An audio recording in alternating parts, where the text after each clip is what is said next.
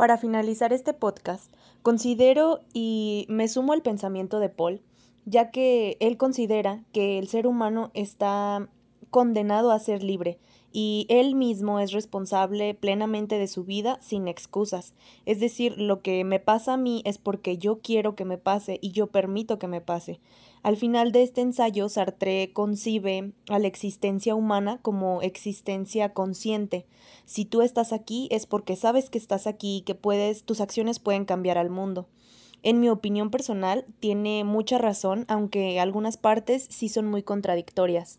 Sin embargo, eh, los invito a leerlo.